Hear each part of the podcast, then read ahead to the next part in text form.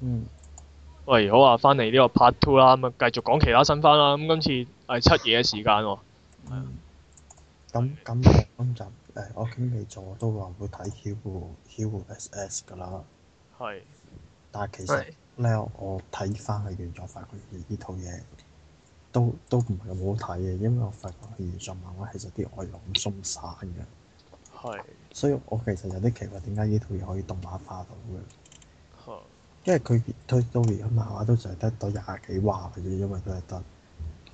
即係其實、即其實變態之吻本身個故仔唔係唔係做得特別，即係個 game 本身唔係做得特別好嘅。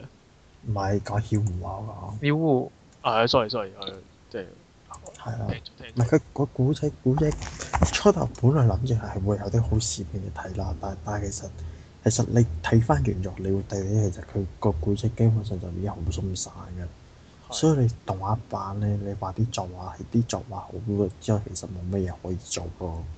即係啲作畫就靚嘅，但係個古仔就睇原作就已經好鬆散嘅啦，我覺得。係咁，但係佢咁佢而家表現係你覺得係都係跟翻原作咁樣啊，定係跟翻原作咯，即係跟住咁樣去嘅？所以所以唔需要有咩期待價值咯。係啊，我純粹睇我係睇花澤嘅咋。哦，花澤，花花澤澤其實好慘嘅，如果你睇你睇翻漫畫嘅話。係但但都係好鬆散，所以唔睇到吧，哇咁直接。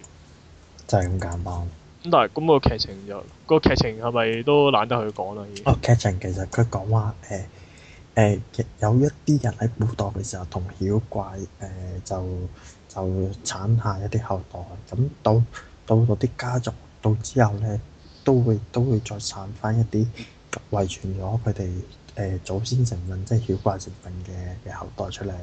咁就講話其實呢啲嘅後代係會受到啲原誒原原種嘅妖怪嚟到針對嘅，咁佢哋咧就決定。就係一個誒溝、一個公寓度就一齊生活，同埋互相幫助。咁就發生咗啲好少誒啲啲類似單元式嘅小故仔咁樣咯。但但但但係最後最大問題係咧，如果你講漫畫咧，佢單元式咗幾集之後咧，就話全部人死晒啦。然之後就到哦廿廿八年後，跟住到班人咧又誒、又再又再有班人就係承繼咗。誒、上一代嘅記憶嘅後代，就再一次喺嗰個公寓度再再希埋一齊啦咁，hea，係咁啦， hea，所以即點係解咁嘢跳咗廿八年跳，話啲人死晒，好點解咁氣嘅？係啊， hea 喎。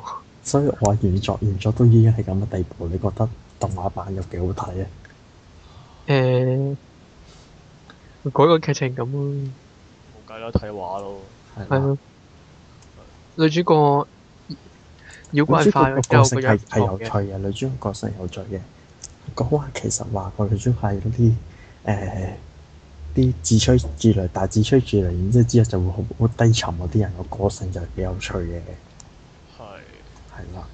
嗱，呢啲人物其實啲人物設定個性做得好好嘅，但問題現做嘅古仔真係個劇情唔好唔掂，所以我唔知點好。好，咁個男主角都幾有趣嘅。係男主角係天然複合咯，佢佢仲要大大寫，佢仲要有幕係大大第一集有幕大大隻字寫住天熱黑，係咯。咪人物個性做得好咯，劇情但係劇情搶晒分咯，過晒分咯。係嗯，係咁啊，呢套誒、係啦。咁下一套你下一套仲有邊套啊都叫咩名啊？ ？Another 啊誒啊 a n a 係，但係呢個係改編作品嚟嘅。係改編作文啦。誒、事關其實佢漫畫就已經出晒㗎啦。係咁所以我其實就知道咗個結局㗎啦。咁我就睇咗兩話啦，到而家都係，但我都覺得佢氣氛做得好好嘅。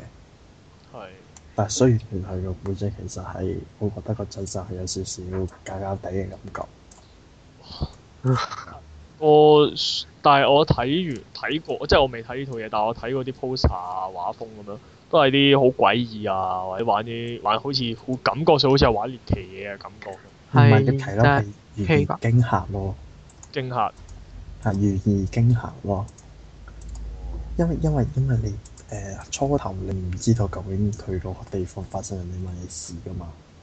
係啊但係你之後到慢慢睇落，你就知個個古仔個個謎底係啲乜嘢，你就會覺得有少少有少少解翻地嘅感覺咯。小題大，你覺得係小題大？唔係消費大道咯，係係係嘅。你覺得個個個發生咁多恐怖電影，誒、個謎底係因為咁樣咁樣，咁你覺得咦有少少低能咯咁樣，因為咁樣發生會好奇怪咁樣。係啊。但係但問題佢誒、但係佢動畫版佢個氣氛就係做得好正咯，我覺得如果呢我樣我專登喺深夜嚟睇嘅，就就咁就好 high 啦。係咯，冇錯。同埋因為始終驚驚嚇驚嚇嘅動畫其實除咗除咗幾年前《地獄少女》都以前之外咧，其實真係好少有呢類型嘅作品出啦，寒蟬算唔算係啊？都算我知節目我同時睇咗幾集到啊，同海媽都算嘅，但係呢類人始終都係少啊嘛，所以係值得期待下嘅都。 O K，因為稀少嘅關係，所以可以期待啊。嗯，係啦，嗯係咁咯，我都冇乜嘢可以講啦。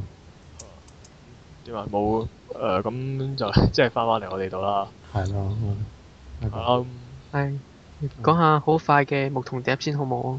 好啊，係就係一套攞嚟你等緊杯麵啊攞嚟睇嘅動畫，係講短短嘅三分鐘，三分鐘嘅咋，係啊。所以咪話等杯麵睇係啱晒㗎，係睇完你就即係去攞杯麵嚟食，睇完個杯麵就食得啦。冇錯。咁有咩？咁其實係講啲乜嘢㗎？佢主要係啊好日常咯。嚇係講一個一百八十幾 cm、一百八十五 cm 左右嘅細佬小五，同埋一個一百八十幾 cm 嘅小五。冇錯，啊，唔係冇唔係，其實其實好合理嘅。我要當你大家當大家有開始留意翻而家啲小學生嘅身高嘅時候，就發覺誒係唔出奇嘅事嚟嘅。唔係一百八十幾都誇張咗啲嘅係啲咯。不過對比起就一個落你落你身形嘅高中生，高中高中生， 呢個先係重點。即係呢個先係大家要留意嘅地方係咪？誒同埋其實佢嗰個細佬好單純咯。嚇單純到一個地步係佢做有啲嘢咧， 即係會係單純到俾人當咗做怪叔叔咯。因為佢同有個佢有個同女同學好好朋友，係但係因為身形同埋個樣嘅問題係太過成熟，係因為佢佢第一集係有次話佢家姐叫佢着多幾件衫，即係披咗件條頸巾啦，着住啲好好好大件嗰啲褸咧，啡色嗰啲咧。之後就翻學啦，同嗰個女同學一齊。之後佢同之後個女同學話好凍，之後佢就話佢自己好暖啦。之後借條頸巾俾佢，之後佢有幕係係打開咗件衫，哇有幾暖咧。之後俾啲人見到咧，之後佢當咗佢做怪叔叔㗎。啊係咁即係其實主要就圍繞住呢個男主角嘅，即係呢個呢個呢個所謂呢個一一百零一百零 cm 嘅一百零小學生。 M 嘅小學生。係，即係喺佢身上發生嘅誤會，去做啲笑點去氹你開心咁樣。誒、係理論上係咯，同埋佢誒個家姐有個同學有次見到佢同佢細佬一齊翻緊學嗰陣。之後咧，嗰、個同學係迷上咗佢，迷上咗個個細佬，但係係佢唔知嗰、個，但係佢唔知小學生嗰個係小五生嚟嘅，係係唔知嘅。係好慘。 係跟住最尾一係係最尾發現嘅時候就心靈受創啊啦。唔冇講，因為短短三分鐘嘅關係，啊就冇交代咁多嘢嘅。誒講下日常咁嘅啫，係非常之日常，唔係嗰唔係嗰啲非正常嘅日常。係咁 OK 啊，睇下即嗯係即係其實攞嚟，即係其實又三分鐘又唔係好個時間又唔係好咩咁樣，係即係啊，攞嚟唞唞，輕鬆下笑下咁都無妨嘅。係係咯，嗯，係啦，咁啊下一套啦，咁仲有仲有好多，好似好多短片，好短片定係好係啊，應仲該有話啲嚇好快可以 K.O. 嘅嘢，好快要 K.O. 嘅嘢。係同埋今季係特別多冇厘頭嘅作品咯。嚇，即係例例如呢個挺鬼父的話係咪誒、呃，定鬼父地話唔算嘅，嚇？誒，例如《Kill Me Baby》啊，《男高中生的日常》咁啦，都係啲短篇嘅作品。係啦，咁講下男高中生日常啦，因為不如講咗《Kill Me Baby》先啦，都係好發覺即係嗰套嗰套不知所嗰套不知所謂啲嘅，之後先講啲精彩啲嘅。哇！真係， 我覺得係因為咧，因為即係就我所認識啦，阿暗影你應該係一個即係好寬宏嘅人嚟嘅。係即 係如無如果套嘢唔係真係爛得好緊要嘅話，你理論上你唔會咁樣去批評佢嘅。我冇批評，我係一個感覺上嗯純粹睇搞笑 OK 嘅，不過電波得滯，我唔明嘅感覺啊。係，但係我聽人嘅嘅嘅嘅反應係覺得呢呢套嘢係即係因為又係 J.C. 嘅傑作啦，即係再加上我本人對對呢個 J.C. 唔係 J.C. 唔係太滿意嘅關係啦， 咁所以呢，就其實其實大家都話誒、呃其實誒、呃有好啲人嘅意見就係其實呢套應該係 J.C. 唔夠錢。但係佢又想夾硬整咗套翻做出嚟牙牙一牙個個位咁樣，咁所以就夾硬整咗套咁嘅嘢出嚟咯。嗯但係好似係本來係有原作噶嘛，呢套都係改編噶係嘛，啊，四格四格嚟。即係漫畫啊嘛，都係。咁但係就係誒冇咁咪夾硬揾啲嘢嚟改編下玩下咁樣咯。即係但即係有係啲人係幾好笑嘅，不過就唔可以睇得太耐。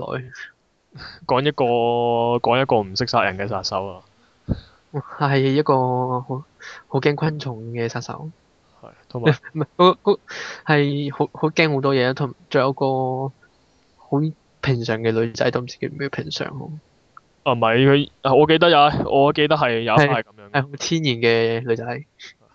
唔係，我記得有一 part 係咁樣噶嘛。喂，你唔係殺手嚟嘅咩？你做咩？即係有隻紅人。喂，你唔係殺手嚟咩？快啲搞掂佢啦！咩啊？我學我學嘅，我係殺手，我係殺人嘅啫喎，我唔識殺紅喎。 喂佢係走，佢係走，即刻走咗上個電柱，唔係嗰個鐘嗰度，爬咗上去。我我嗰下我真係囧喂，同埋咗佢，同埋佢一啲每一集佢嗰啲名咧，啊。嗰啲主題名都好有特色㗎。係即係佢係佢個主題名係包含晒佢你嗰集佢會講啲咩嘅係咩，但係明明咧嗰啲嘢係九唔搭八㗎，但係佢都係串聯得好好咯，我哦即係係好有特色㗎。即係夾硬夾硬都拎拎埋到一齊咁樣。你賣到一齊，但係你會覺得好暢順，你唔會覺得有問題啊。同埋有少少最多都係操作下呢兩下嘅啫。哦，係咁即係其實即係輕即係輕鬆嘢，輕鬆同埋嘢啦係啊，同埋有個水柱落嚟嘅角色好得意，水柱落嚟嘅個角色好得意啊！佢係話咧， 接佢出場嗰陣時，佢話有個校工話佢遲到，係之後問佢你咩班咩名啊？之後佢係話我角色出冇設定個名 啊，佢講嗰個單邊粉紅色頭髮、紅色頭髮嘅女仔，佢係話佢個設定上係冇名嘅， O 即 K 喎，係路人路人，我 O K 喎，幾有趣喎咁樣。同埋有個唔知識算唔算識音法嘅女仔咯。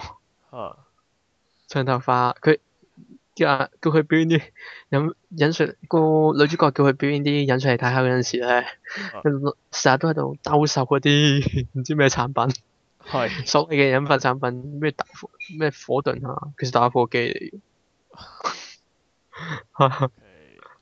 咁就 係幾好笑。啊咁即係嘅，就睇不過佢你到最搞笑嘅係佢到緊急關頭嗰陣時，佢就會即 即係佢發覺咦咦啲感冇晒咯喎，即刻用緊佛走咗腦。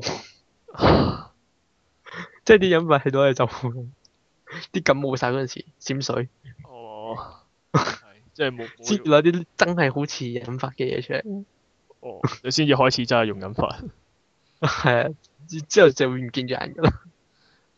佢第一集佢一開始出場嗰陣時咧，最尾係因為有個咩叫做唔記得咩引述卷添，望遠鏡嚟嘅。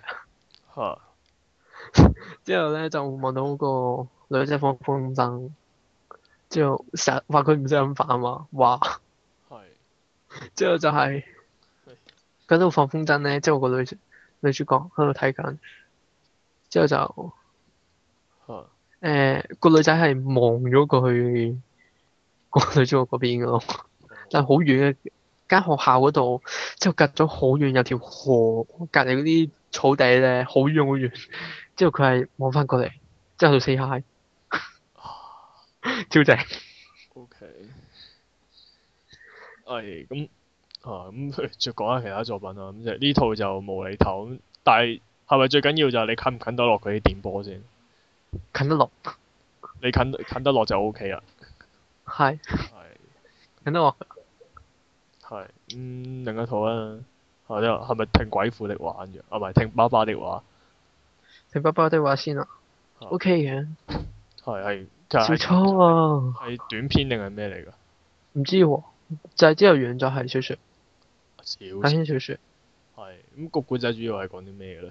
呢套呢套我就冇睇啦，呢個呢套我就當係冇，仲未領略到，係點？但係佢佢係一開始誒、呃男主角誒嗰、個家姐同埋嚇嗰個丈夫誒以、之前後結咗夾夾埋埋總共三次婚嘅丈夫。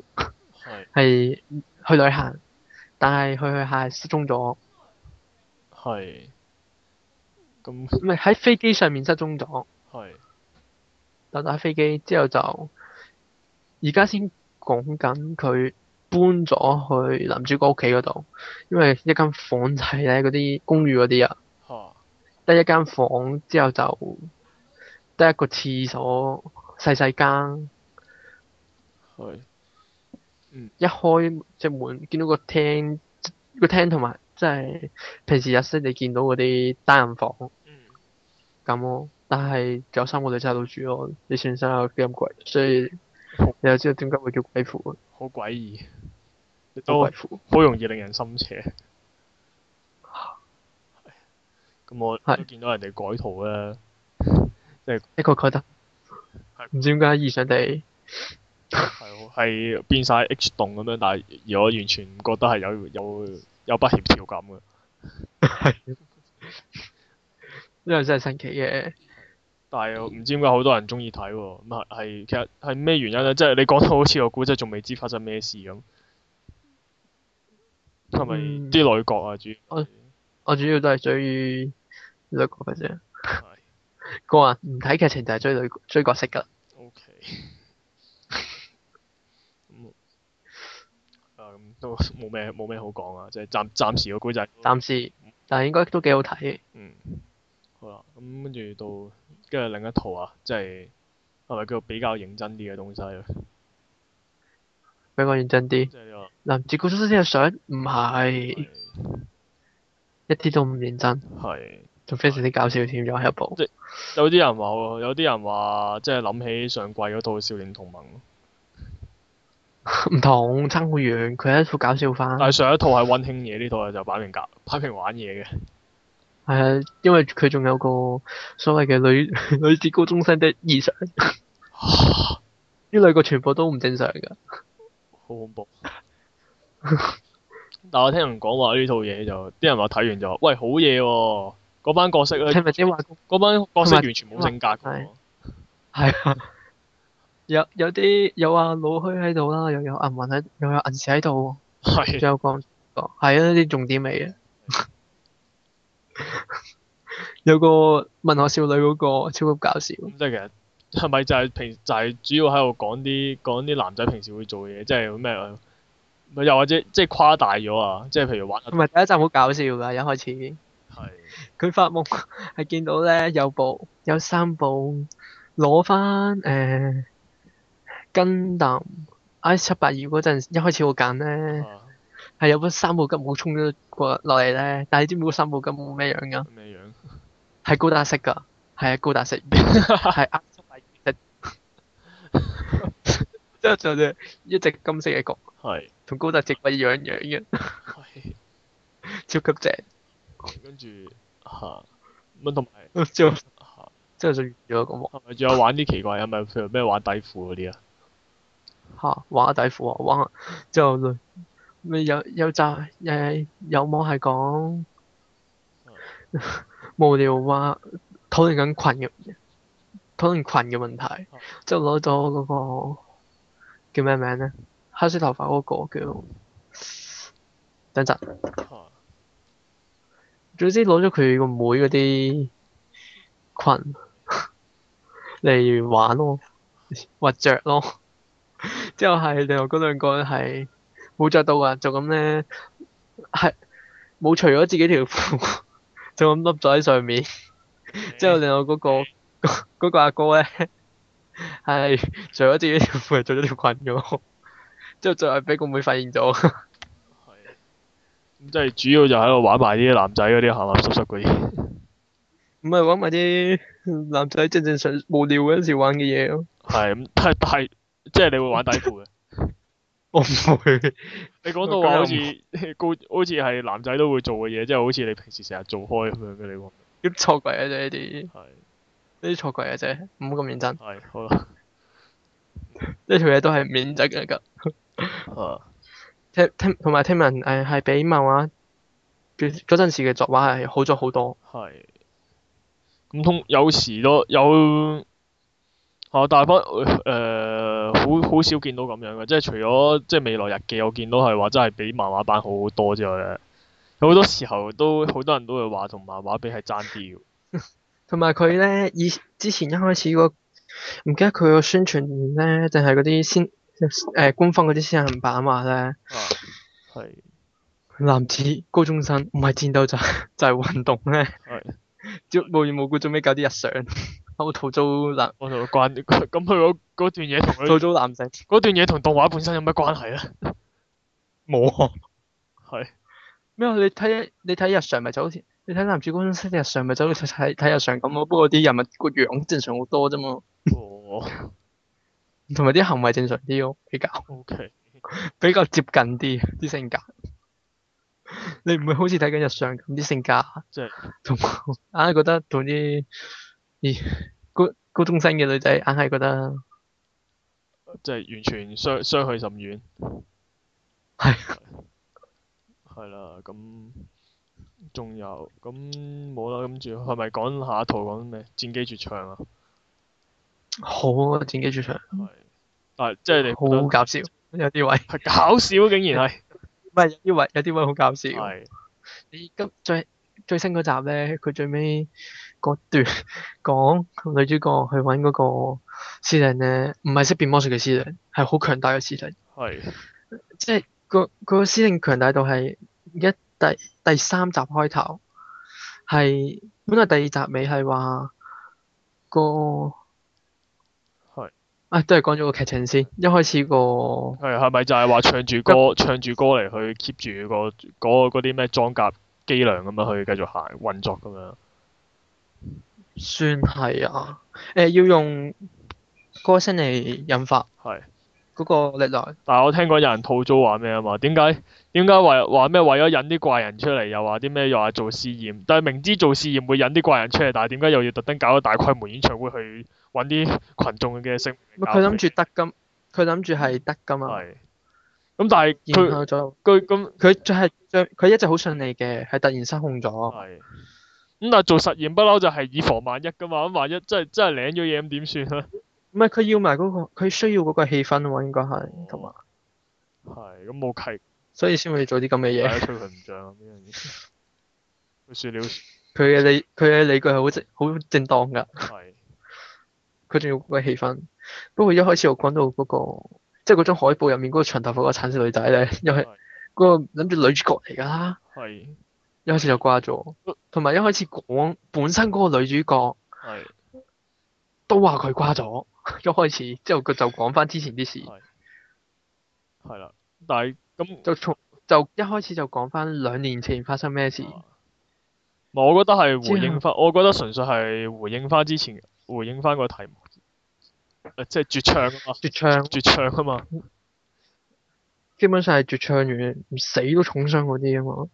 係不過就預咗個女主角就應應該係預咗個女主角一定會死㗎啦，係，即係因為佢一開始已經已經擺咗個墳喺度，有幅相即係幫佢做定，幫佢做定生忌咁樣，死記嚟㗎啦，哦唔係生記死記，係去係去拜就即係誒係個女主角個好朋友去拜佢，啊哦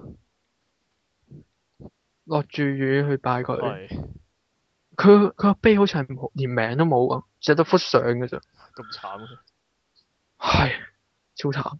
即係一開一開始就已經話呢條呢個預咗個女主角會瓜咗呢個啊，釘眼嘅，係啊，應該係。係就係之後佢就即係出完個墳之後就講翻兩年前咯，家姐真係悲劇喎，真係。之後講嗰個演唱會咯，咪就係啊講嗰個女主角點樣做到個所謂戰機啊嘛？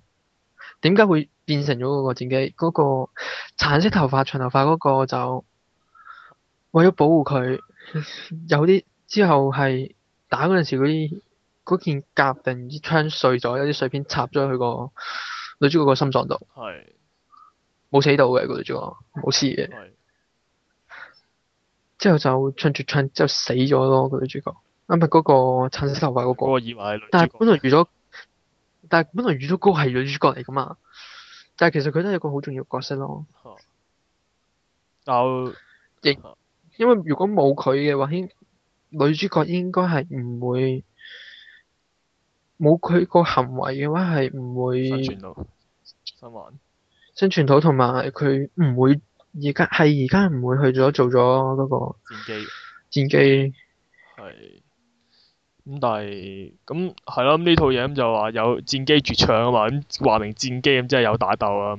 咁啲打咁想問下，咁啲打鬥又做得如何咧？誒、呃個人覺得 O K。係係女主角嗰首唱緊嗰陣時嗰首歌，因為唔知係把聲嘅問題，所以覺得怪怪地，我覺得。係，同埋女主角一開始係暴走咯，個樣即係第一集就暴走。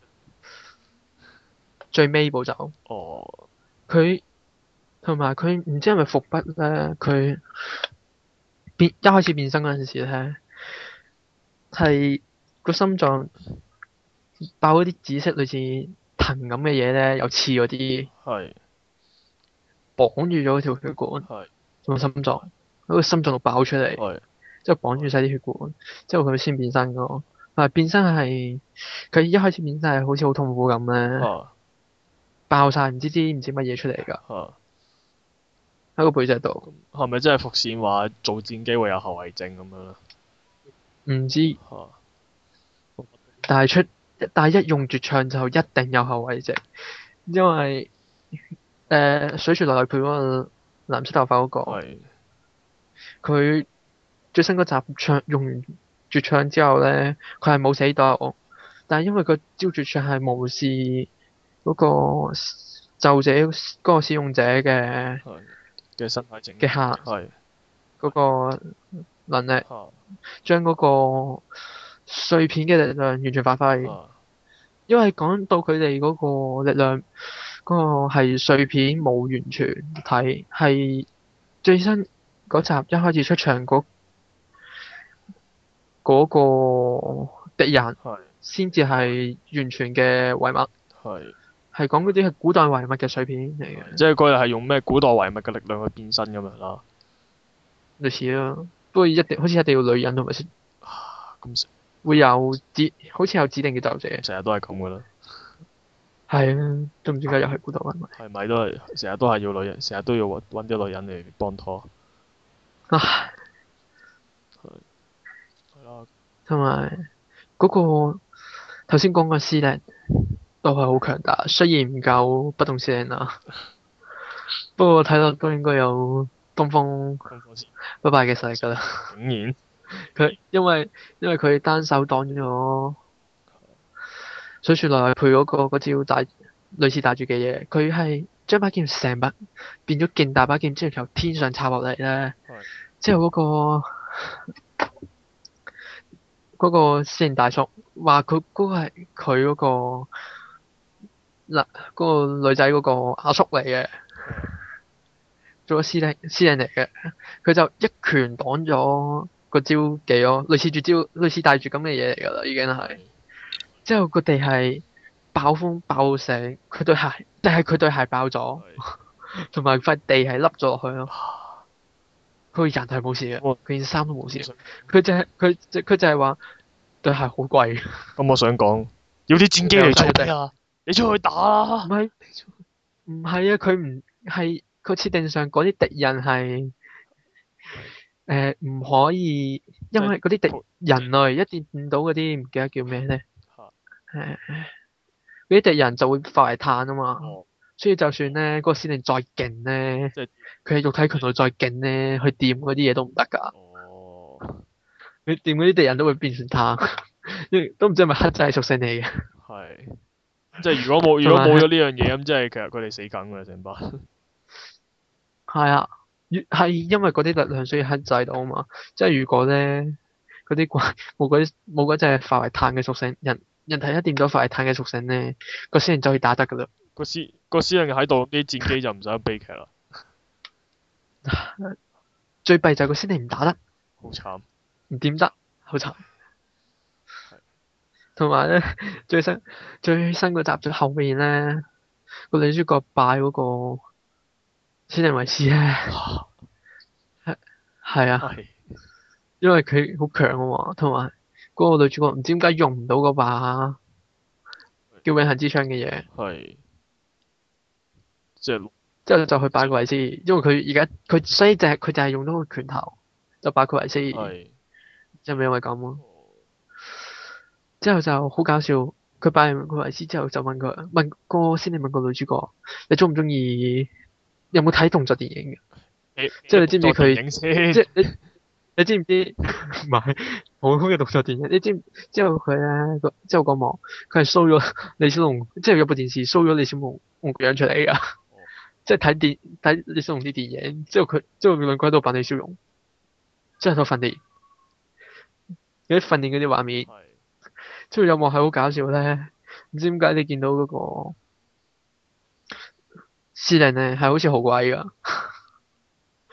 係誒、我我俾幅圖你睇係下，。咁係點樣誒？係啦，咁係好係非常之有勁噶。即係其實其實係其實係向李小龍致敬嘅個司令嘅嘅。應該都係。李小龍畢竟都係一個強者，咁 OK 啦，咁即係其實咁咁其實呢套嘢我應該當佢係認真嘢好啊，搞笑嘢好啊，定係搞嘢係真嘅，不過係有啲位搞笑啫，係咁就啊好認真嘅。嚇咁、即係其實依家睇落都 OK 嘅。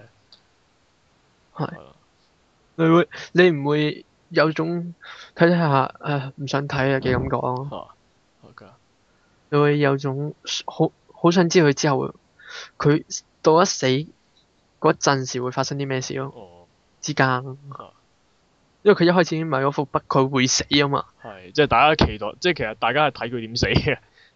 我我就期待佢到底佢會點死，同埋佢死之前會做過啲乜嘢。即係成班友仔其實係睇緊一條友，即係睇呢套嘢就係等於睇個女主角點死，我哋唔知其他人啊，我我個人就差唔多係咁係咯。 啊即係誒睇你我睇你點死咁樣佢哋我唔可以講到咁衰嗯嘅。係啦咁。哦，咁呢套我講得差唔多啦。喂，咁其實時間差唔多，我都不過就嚟完之前啦，有一套我一定要講一講。即係其實雖然佢唔算新番啦，但我個人覺得即係佢絕佢算係佢根本係第二季嚟嘅，你同之前嗰套嘢冇乜關係嘅。係就係呢個你咩話關係嘅一啲角色都有關係嘅角色咯。咁啊就係呢個 Gundam Age 啦，就係佢終於步入呢個第二輯啦。咁我個人覺得咧係完全唔同咗，突然間我我係即係睇完呢呢一佢呢個第二輯嘅第一集之後咧，我對於呢個 Age 係重新抱有翻啲希望嘅。因為佢係認真翻啊。誒、呃即係即係劇情上我唔講啦，仲有好多吐槽點嘅，咁即係譬如即係點解個老豆，即係個老豆，即係明明呢個高達咧係用呢、個呃誒呢、個聯邦軍嘅資源開發出嚟噶嘛，咁但係最後竟然係俾呢個呢、個第一季第一輯嘅男主角私有化咗，仲可以繼承咗俾佢個仔嘅。仲可以將仲可以將佢收埋喺個馬房度，仲要特登整個咁大嘅馬房嚟去收埋只高達，客房係啊，收喺個馬好似貨倉，好似貨倉合理啲搵啲喎。西高達嘅我話，啲稻草塞塞住，拱拱埋一堆佢收埋佢咁樣，竟然咁細部。係啊咁，但係咧，佢即係叫做佢有啲繼承翻之前我輯過，但係而且又我又覺得個古誒、好似即係冇冇以前咁即係咁兒戲啊！即係唔唔好話細路啦，細路都細路翻到去，即係小童翻到去好認真嘅。即係佢而家感覺上黑暗咗啲，即係冇以前咁樣。即係因為誒依家講到咧，第一輯個男主角啦，咁咪做咗聯邦軍嘅司令官啦。嚇係、你你問佢竟然做到你成冇問點半，解？我覺得佢都唔係，佢都唔係去啲，佢都唔係去嗰啲戰鬥，佢做翻佢嘅設計師吧你。唔好深究呢樣嘢，我真係唔想講嘅。我知點解啊，因為實在太冇能啦啲人，係聯邦軍實在太嗯我成冇能班啦，友都係啊，啲 U E 打到嚟，成班喺度打晒邊爐咁樣。全 班聯邦軍不嬲冇能嘅。唉，但係呢班友唔係，啊呢班友即係聯邦軍以前無能咧，無能極都係係亂作一團嘅，即係合理地亂作一團噶嘛。即係佢哋係唔知點算好啊嘛。但係呢而家 H 嗰班即係 H 第一季嗰班聯邦軍咧，係任何情況都處之泰然嘅。即係唔關我事，唔關我事，唔係關我啦，事。成班殺到埋，即係啲 U.E 殺到去即係自己啲領土嗰度咧，佢哋仲喺度，即係總部啲人咧，我感覺即係即係好似揾支槍對住佢個頭咁，之後都話唔關我事嘅，唔關我事係。唔係啊，其實係即係啲 U.E 殺到埋身，成班都仲喺度打緊邊爐啊！啊，真係好有效。咁但係今次就唔同啲嘅，即係誒同埋咧，依家個男主角叫做咧，因為佢佢即係好一直都好介懷山田嘅死啊，即係叫做因為所以咧就變咗，即係好似繼承咗第一個第一輯嗰個艦長咁樣啦，要揾啲 U.E 報仇啊，咁就哦夾硬就即係明明呢個男主誒、個依家新嗰輯個男主角咧，即係佢個仔啦，其實就應該睇到個款好似唔多願意想做軍人嘅。咁但係咧，佢佢老豆又逼佢上梁山啦，逼佢去讀，因為佢自己冇能啊嘛逼。佢去讀啲軍人學校咁樣啦。